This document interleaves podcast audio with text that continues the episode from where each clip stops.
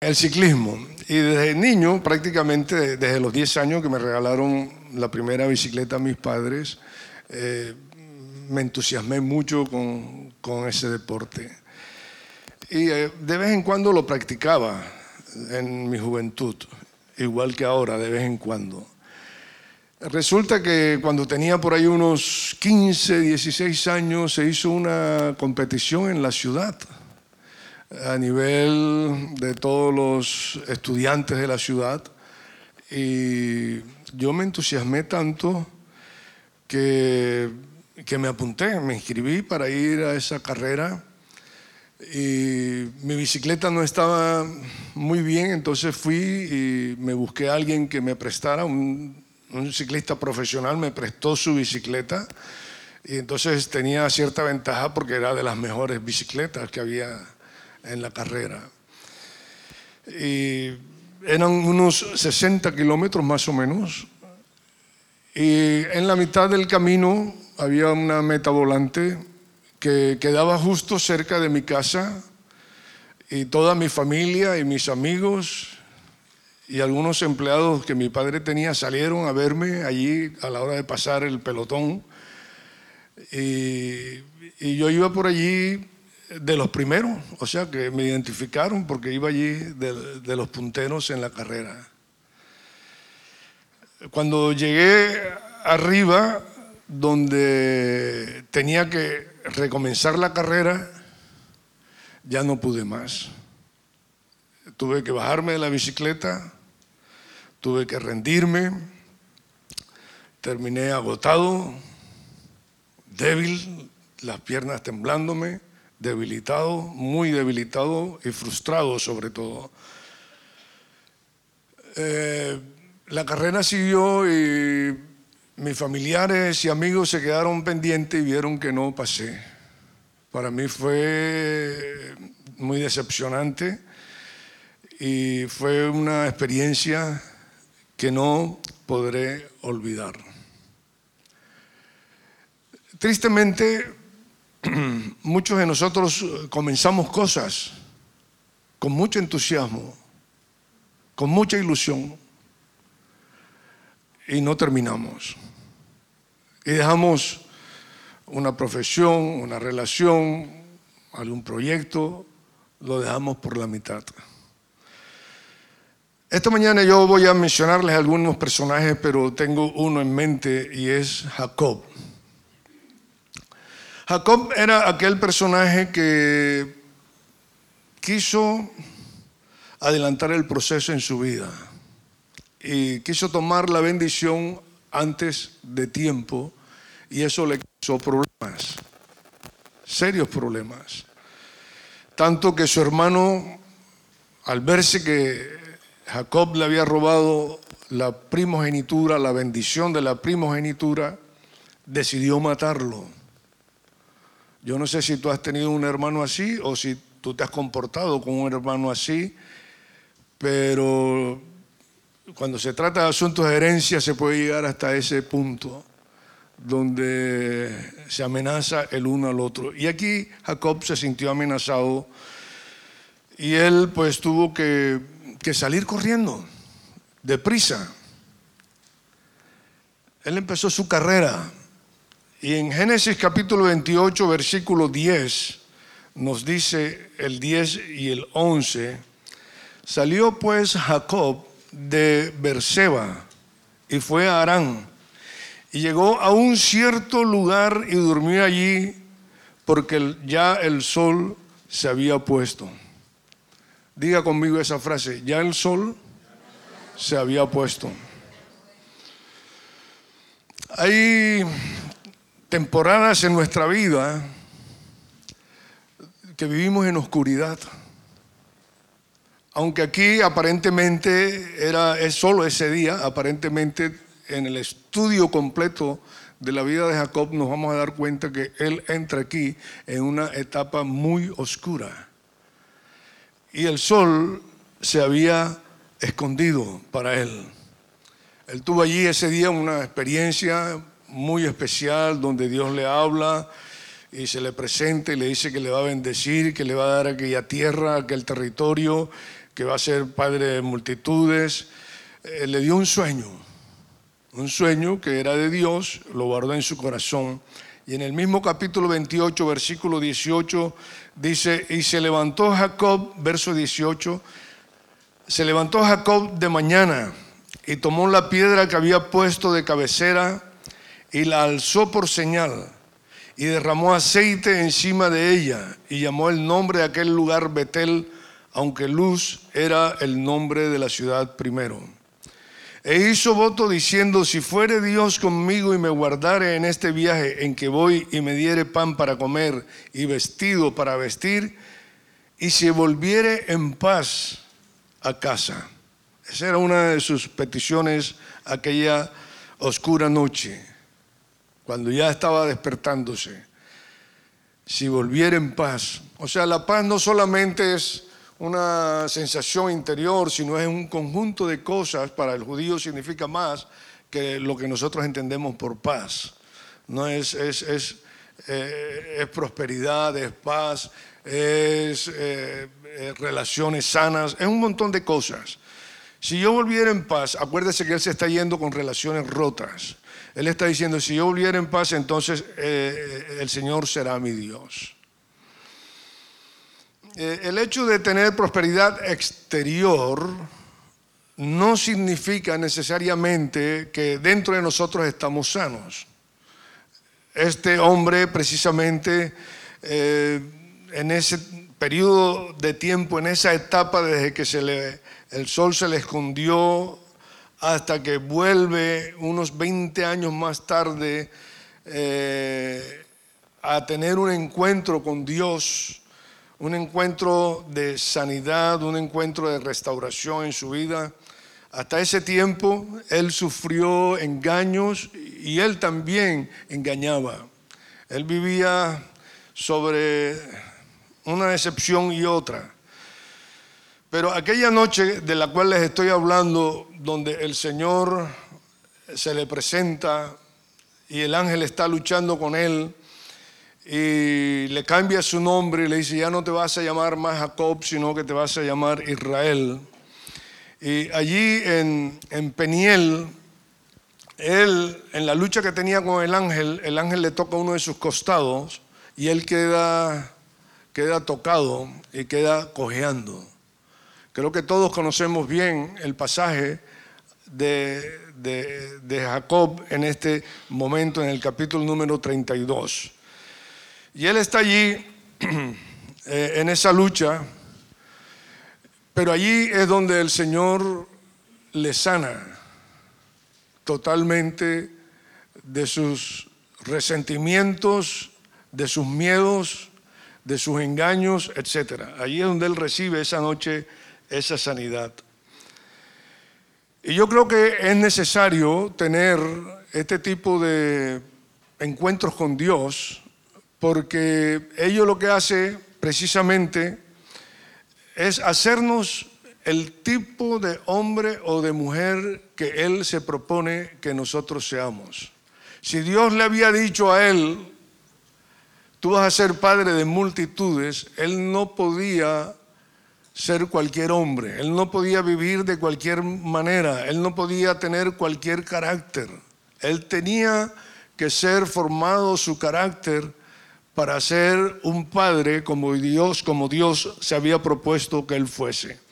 Y todo eso fue un proceso alrededor de unos 20 años.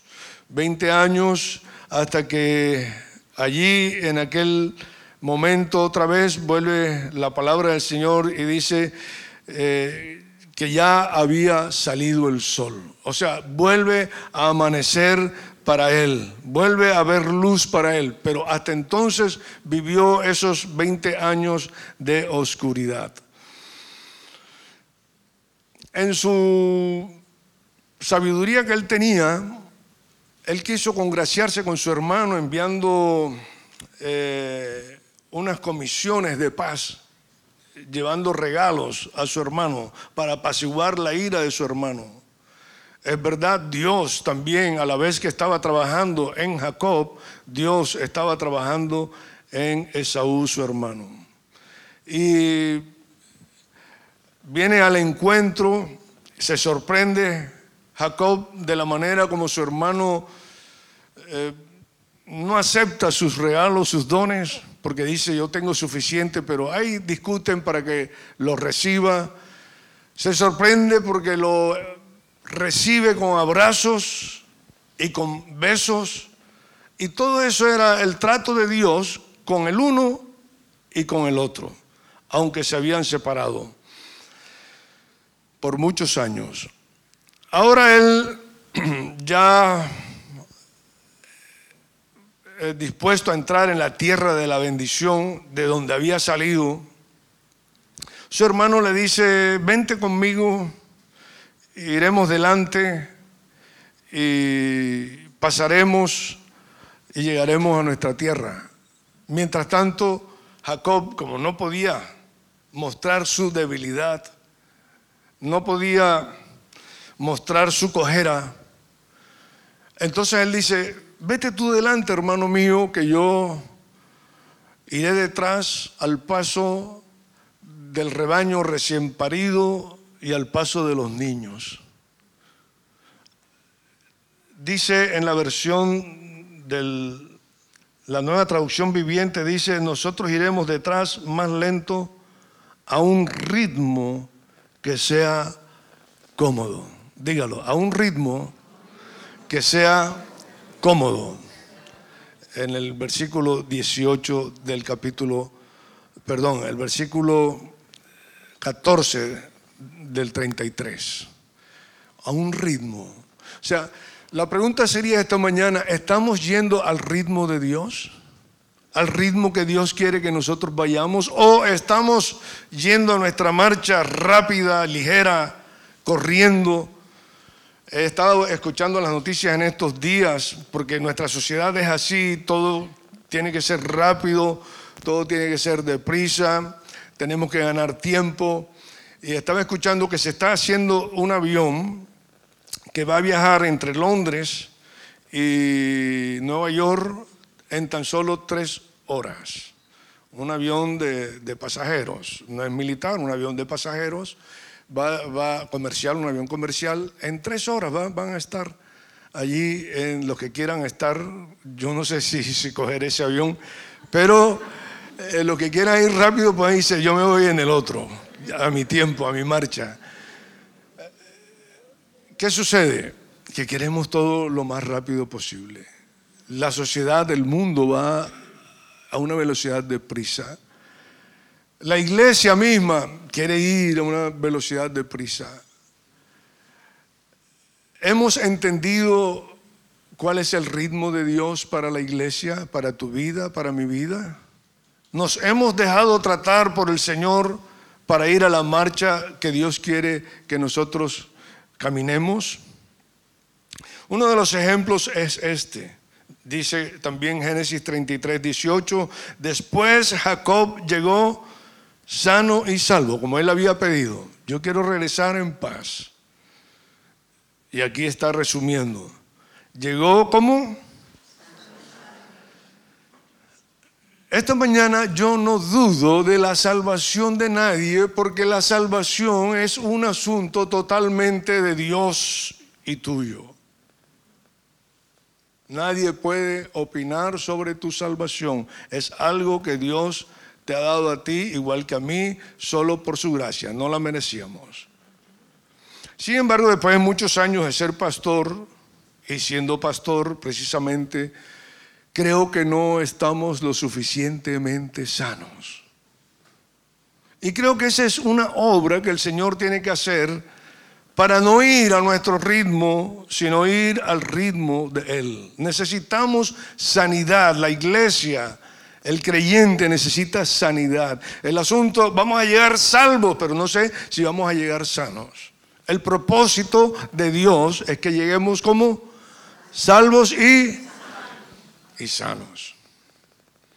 Y nosotros tenemos que ser los primeros en informarnos o en enterarnos de que realmente necesitamos eh, vivir eh, una vida sana, sana en todos los sentidos, interiormente con nosotros mismos, sano una relación con Dios, sana una relación con los demás, sana una relación pastoral. Los pastores necesitamos mucho de esa sanidad interior. A veces predicamos y predicamos, pero no aplicamos a nosotros todos los principios que, que son muy buenos, pero no los aplicamos.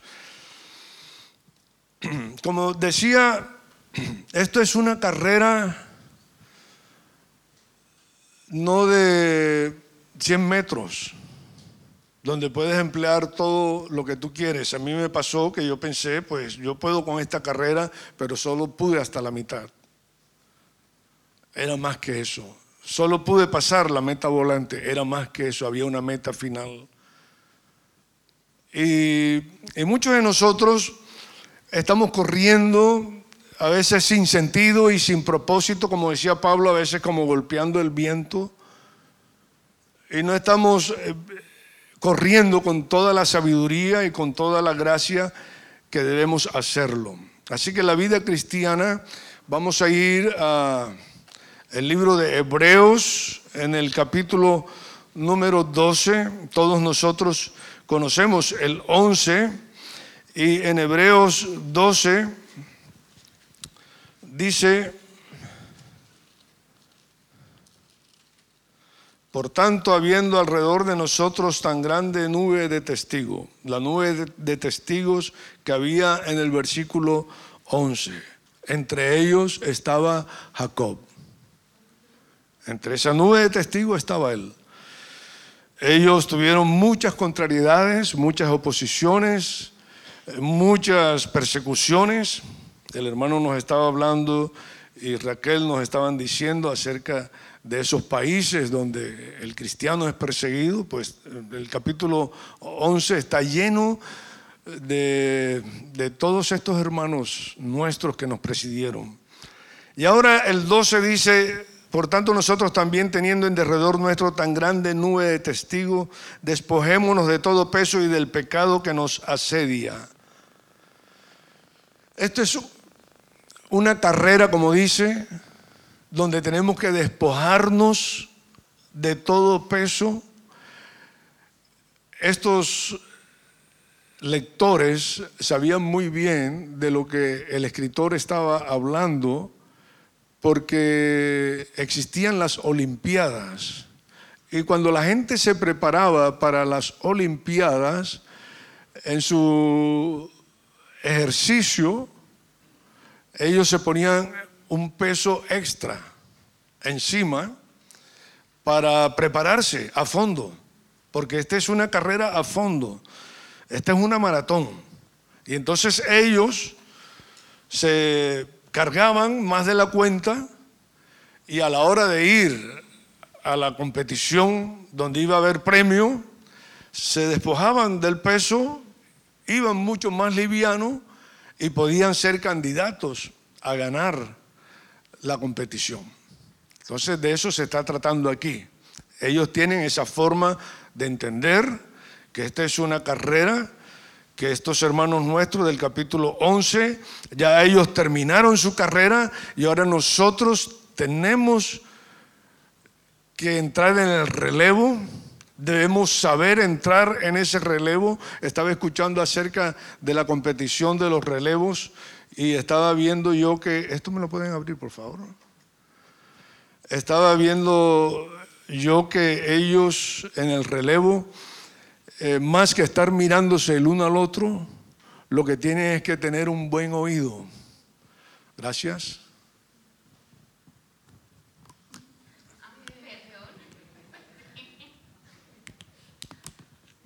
Semiabierta. En el relevo hay dos eh, funciones especiales y es eh, eh, tomar bien el testigo a la hora de, cogerlo. Y tienen que tener dos sentidos desarrollados. Uno es el oído y el otro es la vista. Tener un buen sistema locomotriz, si no se tropieza el uno con el otro. Y el hombre que va a recibir el testigo, más que estar viendo al que viene detrás, él va corriendo. va con la mano abierta. Y él, cuando oye al corredor que viene con el testigo y le dice ya, sencillamente tiene que cerrar su mano. Cuando él, él oye, él es por oído. Ya, entonces él cierra su mano y se encuentra el testigo para no perder ni un segundo y poder llegar al final. Para mí, en este caso, los hermanos del capítulo 11 nos están pasando el relevo a los del capítulo 12 y por eso empieza con esa introducción. Por tanto, nosotros también teniendo en derredor nuestro tan grande nube de testigos, despojémonos de todo peso del pecado que nos asedia y corramos con paciencia la carrera que tenemos por delante. O sea, es una carrera que hay por delante y hay que correrla con paciencia. No vale llegar a la meta volante. Tenemos que llegar es a la meta final se necesita resistencia. Entonces, corramos con paciencia la carrera que tenemos por delante. Sigue diciendo, puesto los ojos en Jesús. Puesto los ojos en Jesús. Hay dos cosas importantes. Uno, el pecado que nos asedia, leí en un comentario hace mucho tiempo, el pecado que nos asedia es la impaciencia. Por eso está haciendo énfasis que en esta carrera lo que necesitamos es paciencia. Si no hubiera habido paciencia a la hora de nosotros entrar en las labores de los que nos han precedido, hubiéramos podido estropear lo que Dios se proponía hacer con su iglesia. El querer hacer las cosas deprisa, el querer levantar ministerios rápido, el querer formar líderes a la fuerza, sería un daño mayor para la iglesia que mejor. Entonces de allí hay que correr con paciencia esta carrera porque la impaciencia es el pecado que nos asedia. Por eso todo, la sociedad nos lleva a eso, a la prisa, todo rápido, ligero. Y el otro punto, el otro secreto importante es puesto los ojos en Jesús. Por muy buen pastor que sea, por muy buen apóstol, por muy buen evangelista, los ojos tienen que estar puestos en Jesús. Él es, dice el autor, el consumador de la fe, el cual por el gozo puesto delante de él sufrió la cruz, menospreciando el oprobio, y se sentó a la diestra del trono de Dios. Considerad aquel que sufrió tal contradicción de pecadores. O sea, hubo un gozo, él, veía una meta ya al final. Él sufrió todo lo que sufrió de los pecadores y el sufrimiento de la cruz y el, dolor de los latigazos. Él sufrió todo eso porque delante él tenía una meta. Delante tenía una y la veía con gozo. No la veía con frustración, ni desánimo, ni quejas. Veía que el fruto de la aflicción de su alma iba a ser mucho de tal manera que nosotros somos resultado y fruto de ello. ¿Quiere darle un aplauso a Jesús por eso? O sea que Jesús está hoy sentado en el, en el trono, Jesús está sentado en el trono mirando hacia acá y dice, ha valido la pena llegar hasta la cruz y pagar con la última gota de sangre, porque hay fruto de todo ese sufrimiento. Entonces Jesús es el que me inspira, Jesús es el que me anima, Jesús es el que me invita a ir a su ritmo. Hay un texto de la palabra en Mateo 11 que dice 28 y 30. Luego dijo Jesús, vengan a mí todos los que están cansados y llevan cargas pesadas y yo les daré descanso. Esa, invitación es para ti y es para mí. Si estamos cansados, si tenemos peso más de lo normal, si estamos angustiados, dice él, vengan a mí y yo les doy descanso. Póngase mi yugo, déjeme enseñarles, porque yo soy humilde y tierno de corazón, y encontrarás descanso para el alma, pues mi yugo es fácil de llevar y la carga que les doy es liviana. Qué hermoso. Qué hermoso saber que llevar el yugo de Cristo me da me hace ir al ritmo de él. Me hace soltarme del yugo de la esclavitud del pecado, me hace soltarme del yugo que la sociedad me quiere imponer. Yo decidí ponerme el yugo de Jesús desde mi juventud. Y el yugo es una herramienta que une a, dos bueyes para que trabajen juntos en el campo donde va detrás el, el agricultor. Y entonces eh, estos dos bueyes se tiene por tendencia el agricultor colocar a un, buey veterano eh, en, un lado y a un buey más joven en la otra parte donde descansa en su lomo el yugo. El, joven, como en el caso de, Jacob, o como en mi caso cuando era joven, quería ir a mi marcha, a mi ritmo. Y el, el buey joven se coloca el yugo y quiere ir a su marcha. Tiene mucha energía. Él quiere ir más rápido de lo que le está indicando el agricultor o el paso que le está marcando el buey veterano. En este caso Jesús lo que está proponiendo y lo que nos está diciendo, vengan y pónganse mi yugo, donde Él es el que va como el veterano, Él es el que va a marcar el paso.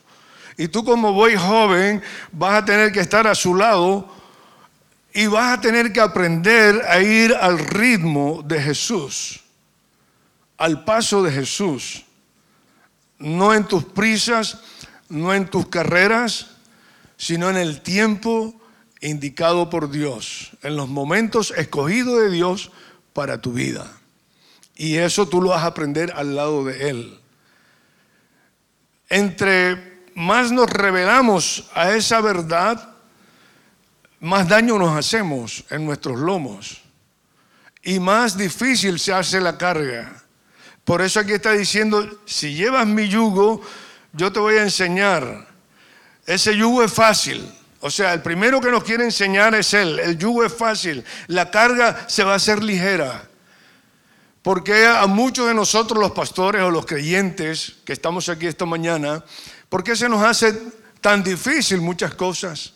Primero porque no es la carga que Dios nos ha colocado. Igual puede ser porque no estamos andando con el yugo correcto que tenemos que andar. Donde Él sea el que marque el paso en nuestras vidas. Así que tomar el yugo de Jesús nos facilita, nos ayuda, nos aligera el peso y podemos ir en su paso. Esto lo tengo muy claro porque como dije desde joven estoy andando en los caminos del Señor y he tenido que renunciar a muchas cosas por el Señor. He tenido que decir sí a cosas que no eran fáciles por el Señor. Y yo recuerdo que por esa temporada, 15, 16 años, eh, mi pastor me, llamó un día y me dice, Andrés, el viernes día tal vas a predicar en público. Yo había predicado a los jóvenes, pues era lo que me encontraba cómodo haciendo pero predicarle a un público mayor no, nunca me había atrevido. Entonces él me dice, el viernes día tal tú vas a predicar en la iglesia. Entonces yo me preparé el mensaje. El Señor me llevó, por eso lo tengo claro, el Señor me llevó al, pasaje donde el, discípulo o los futuros discípulos de Jesús a los que él estaba buscando eh, llegaban a él y el Señor les decía, entiende que el Hijo del Hombre no tiene donde recostar su cabeza. Así como las zorras tienen guarida y las aves tienen nido, el Hijo del Hombre no tiene donde recostar su cabeza. Le decía a otro, sígueme, y el otro dice, deja que primero entierre a mi padre. Esos eran candidatos, pero no llegaron a ser discípulos de Jesús. Cuando la voz del Señor llega a nosotros y nos dice, sígueme, nosotros debemos ser como en este caso Pedro que dice, Señor, nosotros lo hemos dejado todo y te hemos seguido. Así debe ser nuestra disposición por el Señor. Así que lo tuve claro que el discipulado era tomar la cruz y seguirle. Er, tener el yugo de Jesús, recibir la cruz, va a ser sacrificio, va a ser esfuerzo, va a ser abnegaciones, pero va a ser ligero porque el Señor está contigo. Entonces no tengas temor, en este caso, de recibir los retos que el Señor ha puesto en tu vida. Como es una carrera, debemos prepararnos, debemos entrenarnos. Yo creo que está muy bien el hecho de estar viniendo a oír la palabra, de venir con los hijos, de tener nuestros devocionales familiares. Todo eso edifica, todo eso ayuda. Pero aún debe haber más cosas. Vivir una vida totalmente piadosa, entregada al Señor. Ahí en Timoteo 4:6 dice, Timoteo, si les explicas estas cosas a los hermanos, serás un digno siervo de Cristo Jesús, bien alimentado con el mensaje de fe y la buena enseñanza que has seguido. No pierdas tiempo discutiendo sobre ideas mundanas y cuentos de viejas. En lugar de eso, entrénate para la sumisión a Dios. ¿Qué dice? Entrénate. O sea, acuérdese, es una carrera. Es una mentalidad que estamos teniendo de un deportista que se prepara para buscar un premio al final en su competición. Y cosa muy buena que debemos hacer en esta carrera, nosotros los creyentes, es entrenarnos, como está diciendo aquí la palabra, para la sumisión a Dios. Eso no es fácil. Por eso hay que tomar el yugo de Jesús. No es nada fácil para nosotros, pero es un entrenamiento. Un poquito aquí, oigo al Señor, cedo, obedezco y sigo. Me pido un poco más, pues oigo al Señor, cedo, obedezco y sigo. Entrénate, eso es un entrenamiento. Eso no es de un día para otro. Entrénate en ello para la sumisión a Dios. El entrenamiento físico, porque le está comparando con el deporte, dice, es bueno. Aquí muchos van al gym. Yo les felicito a los que tienen el valor de ir al gimnasio a prepararse, a mantenerse en forma. Esa es parte de, cuidar tu cuerpo. Eh, la alimentación y todo eso es parte de ello.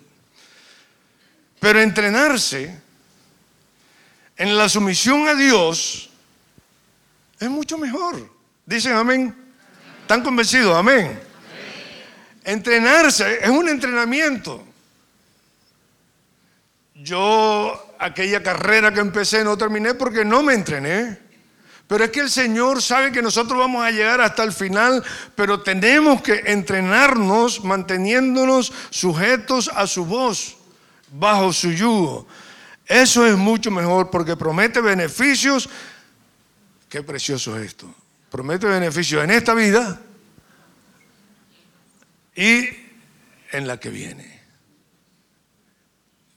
Es que, mejor dicho, no se puede explicar. Pablo lo ha dejado tan claro aquí a Timoteo. Timoteo es que para esta vida ya es productivo. Si tú te entrenas en esto, vas a tener tanta bendición, pero en la venidera también. Esta declaración dice es digna de confianza y todos deberían aceptarla. Dile al que, estás, al que está a tu lado, ¿la has oído? ¿Ha oído esa confesión?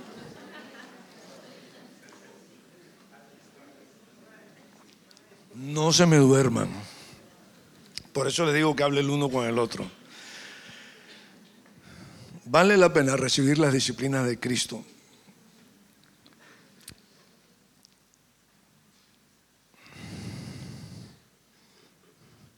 Primera de Corintios 9, 24 al 27.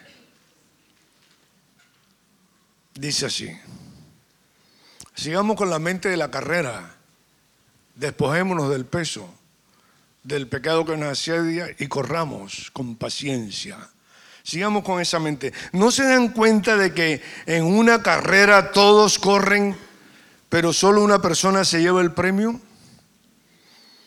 Así que corran para ganar. Corran para ganar. No perdamos el tiempo. Todos los atletas se entrenan con disciplina. Lo hacen para ganar un premio que se desvanecerá.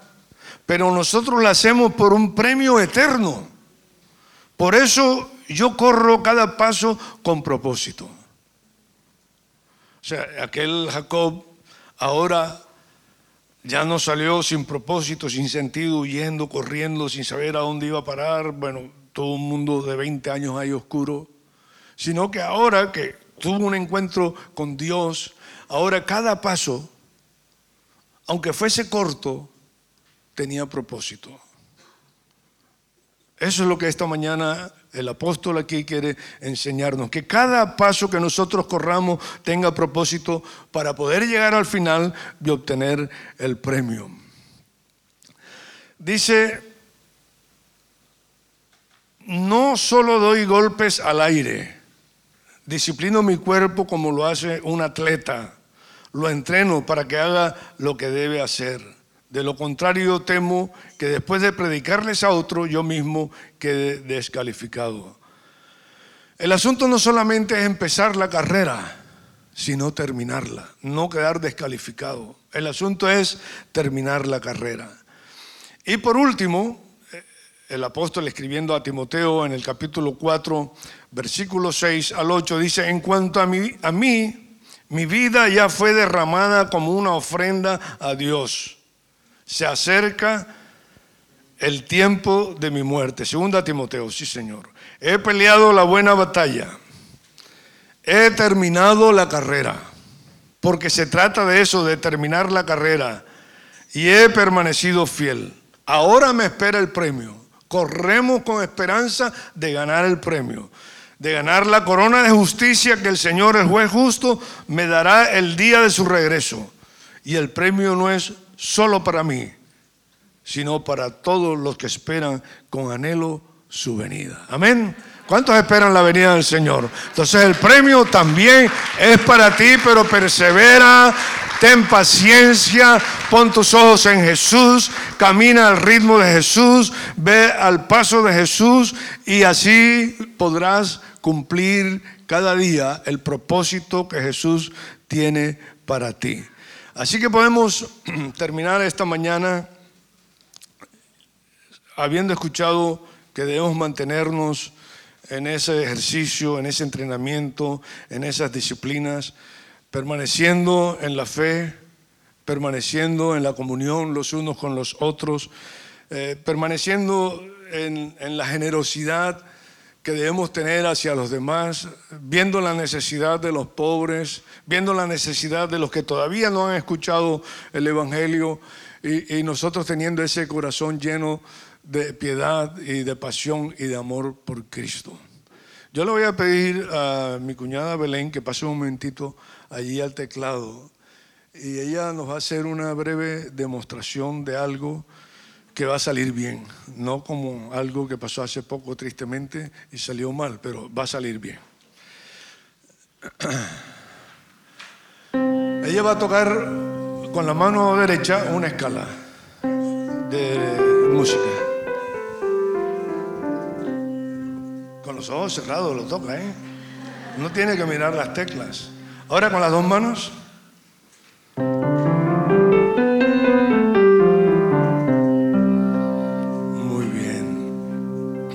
¿De qué edad estás estudiando música, Belén? Siete, ocho. ¿Siete, ocho años? No te pregunto la que tienes para no... Pero lo que sabe de música no le vino por, por oración, lo vino por entrenamiento, le vino por práctica. De año tras año estar detrás del teclado dándole de tal manera que puede tocar hasta con los ojos cerrados.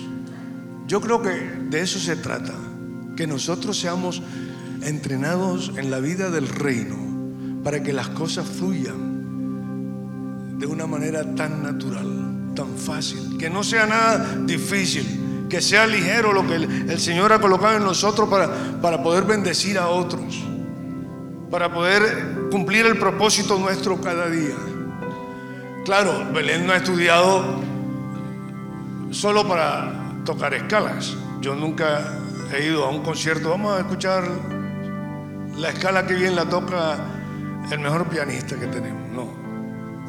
Cuando eso tiene que haber una armonización en muchas más cosas y aparte de eso, pues al final todo termina con aplausos y júbilo porque la dedicación ha sido también que hay un arte alrededor de eso, pero hay muchos días de esfuerzo, los pequeños, muchos días de esfuerzo, a veces hasta de lágrimas, a veces hasta de desganas, pero se vence eso, se supera eso y se logra lo que se está persiguiendo. Yo le voy a pedir al equipo de alabanza, al grupo que estaba antes, que suban. Y esta mañana, iglesia, vamos a inspirarnos el uno al otro para seguir adelante al ritmo de Jesús. Vale la pena venir con tu familia, vale la pena estudiar la palabra en casa, vale la pena reunirnos en células, en el trabajo, en, la casa, en la iglesia, donde haga falta, y juntos animarnos y juntos eh, promover que la venida del Señor está cerca. Y de esa manera inspiramos la vida de los demás. ¿Qué les parece si nos ponemos de pie?